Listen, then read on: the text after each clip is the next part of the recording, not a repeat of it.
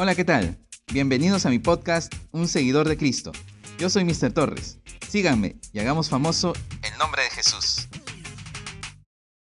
Hola amigos, ¿qué tal? De verdad que estoy bastante emocionado por este nuevo proyecto y estoy muy deseoso que juntos podamos crecer en nuestra fe. Estamos pasando tiempos muy distintos, inesperados. La verdad que todo esto parece como salir de una película, ¿no? Nadie se imaginaba que en algún momento esto iba a ocurrir. Pero aquí estamos, muchos de nosotros encerrados en nuestras casas para salvaguardar nuestra salud, la de nuestra familia y también la de nuestros vecinos. También nos preguntamos, ¿no? ¿Cuándo volveré a tener todo aquello que podía disfrutar antes de que todo esto ocurra? ¿Cuándo regresaremos a la normalidad? Es que es natural. Queremos recuperar nuestra vida, continuar con nuestros proyectos, nuestros planes para el futuro. Practicar los deportes que amamos, disfrutar de nuestros amigos y familiares, salir a pasear con la personita que amamos, ¿no? Viajar, comer ese plato delicioso que tanto extrañamos, ir al templo y alabar todos juntos, tantas cosas que eran parte de nuestra normalidad. Pero ¿se han puesto a pensar que quizá cuando esto acabe, las cosas no volverán a ser normales? ¿Que las cosas no serán ya como antes? ¿Y que quizá tengamos que adaptarnos a una nueva realidad o a una nueva normalidad? Sí, los cambios asustan, nos sacan de nuestra zona de confort y nos llevan a límites que nunca hemos experimentado. ¿Qué es lo que debemos hacer para enfrentarnos a este cambio? ¿Cómo podemos afrontar esta nueva normalidad? Quiero compartirte tres puntos que nos ayudarán a entender esto. Número uno, aceptemos la nueva normalidad. Lo primero que debemos hacer para afrontar la nueva normalidad es entender que nuestra vida presente es otra, que ya nada será como antes, nada será normal. Y no se trata pues de ser pesimista, ¿no? Ni, ni nada, sino que es entender que esta es una nueva realidad. Esta pandemia nos ha demostrado que lo más valioso es tenernos vivos. Hay muchas personas que han perdido familia, empleos, sus ahorros, amigos, su vivienda, incluso hasta las ganas de seguir adelante. Para ellos nada será lo mismo. Algunos quizá no han sufrido pérdidas, pero seguramente están en un entorno en el que otros sí lo han hecho. En la Biblia encontramos varios ejemplos de personas que sufrieron cambios drásticos en su vida, pero en vez de lamentarlo, decidieron aceptarlos y avanzar. Uno de ellos fue Job, quien siendo un hombre temeroso de Dios, ejemplar, intachable, lo perdió todo. Pero ni aún, ni aún en medio de estas circunstancias, pecó con sus labios, sino que aceptó este cambio, aceptó esa nueva normalidad, confiando en que Dios estaba en control. Por esa razón dice en Job 1.21, Jehová dio, Jehová quitó. Sea el nombre del Señor bendito. ¡Wow! La historia de Job es fascinante porque podemos ver todo el proceso de transformación por el cual Dios lo quería llevar. Al final Dios trae una nueva y mejor normalidad para él, multiplicando todo lo que había perdido al inicio. Ese tipo de cosas hace Dios. Así que aceptemos este nuevo cambio y avancemos. Punto número 2. Aprovechemos la nueva normalidad. Esto es lo segundo que debemos hacer para afrontar esta nueva etapa. Una vez que hemos aceptado la nueva normalidad, lo mejor que podemos hacer es sacarle provecho al cambio. Usa este tiempo para replantear las cosas, tanto de manera personal como familiar, tanto en lo laboral como en lo ministerial. No pienses que porque las cosas son distintas ya no puedes seguir avanzando o que ya todo se ha echado a perder. Al contrario, este es el mejor momento para sacar una nueva versión de ti y hacer mejores esos planes que ya tenías. Capacítate, investiga, lee, ejercítate. Empieza a comer mejor, sano, saludable. Empieza nuevos y mejores hábitos. Reinventa tus planes, tu negocio. Piensa de qué manera puedes seguir siendo vigente en este nuevo mundo que nos espera al terminar esta pandemia. No te quedes, no te conformes, no desaproveches el tiempo. Mira, yo sé que es difícil. A mí me ha pasado. Ya desperdicié bastante tiempo, pero me he dado cuenta. Esta realidad a uno lo deprime, lo cansa, lo estresa. Pero si queremos avanzar, si queremos afrontar bien esta nueva normalidad, entonces debemos rehacernos para continuar con nuestra vida, pero en una mejor versión.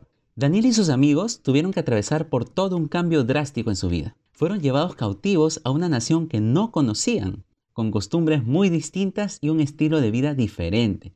Les cambiaron los nombres y hasta la alimentación, todas sus costumbres, pero jamás encontraremos en la historia que ellos se abandonaron a la depresión o el desgano. Al contrario, en medio de esa nueva normalidad, ellos decidieron destacar, decidieron arriesgarse, decidieron ser mejores que el resto de cautivos. En Daniel 1.20 dice que el rey les preguntaba cualquier tema de ciencias o de sabiduría y siempre el conocimiento de estos cuatro jóvenes era diez veces mayor que el de todos los adivinos del reino.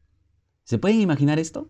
Yo no sé qué hubiera hecho en esa circunstancia, pero estos cuatro nos cambian la perspectiva de la vida. Ellos decidieron reinventarse, no quedarse, decidieron destacar sin perder su esencia y su fe. Y justo de esto quiero hablarte en el último punto. Confiemos en medio de la nueva normalidad. La vida en esta tierra cambia, todo está sujeto a cambios, pero el único que no cambia es Dios. Así que no perdamos la confianza en Él. Él es soberano, nada le toma por sorpresa, nada se le escapa de las manos. Y si nosotros estamos en sus manos, entonces sabemos que ese es el mejor lugar en el que podemos estar.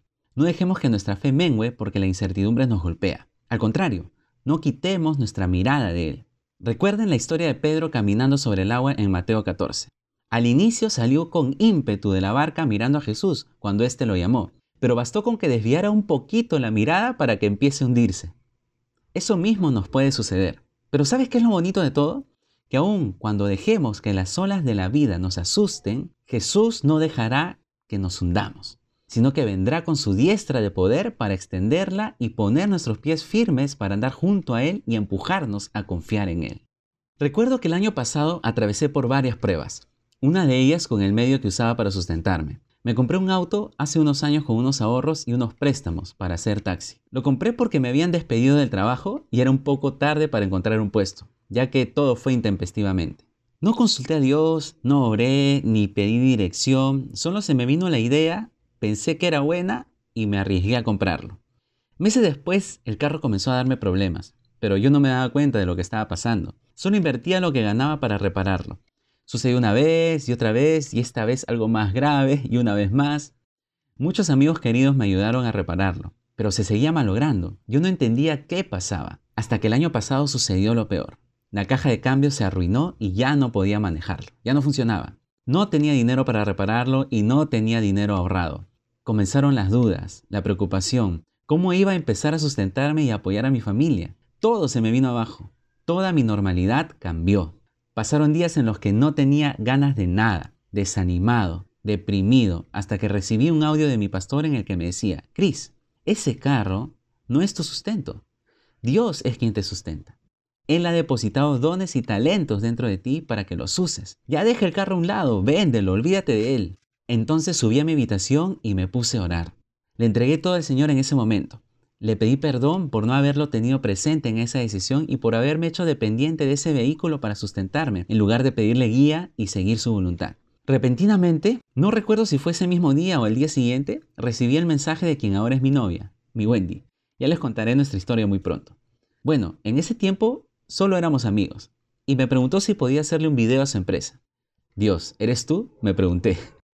Enseguida le dije que sí, Grabé el video, lo edité, lo presenté y lo entregué. Quedaron encantados con él, tanto que me pidieron un diseño de un brochure, el cual también les encantó, al punto de pedirme que sea proveedor de la empresa. Pero para eso debía dar un salto enorme que jamás había contemplado, constituir mi propia empresa.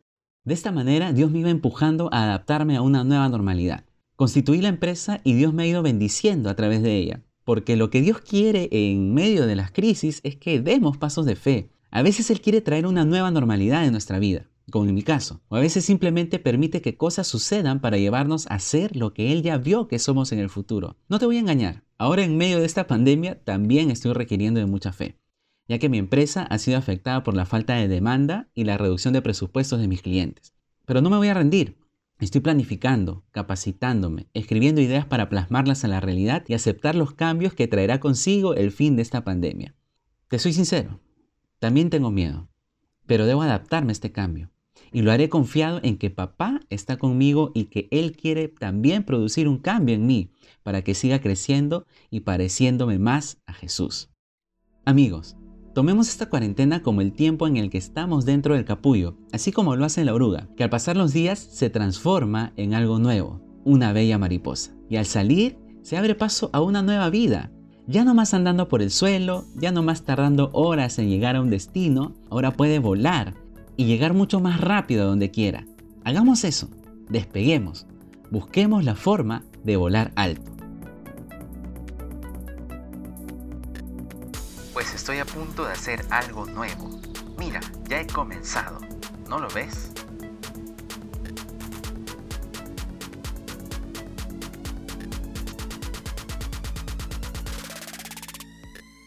Bueno amigos, eso ha sido todo. Si este mensaje te sirvió, compártelo. Eh, encuéntrame en mis redes sociales como Mr. Torres y los espero en un próximo episodio. Un abrazo.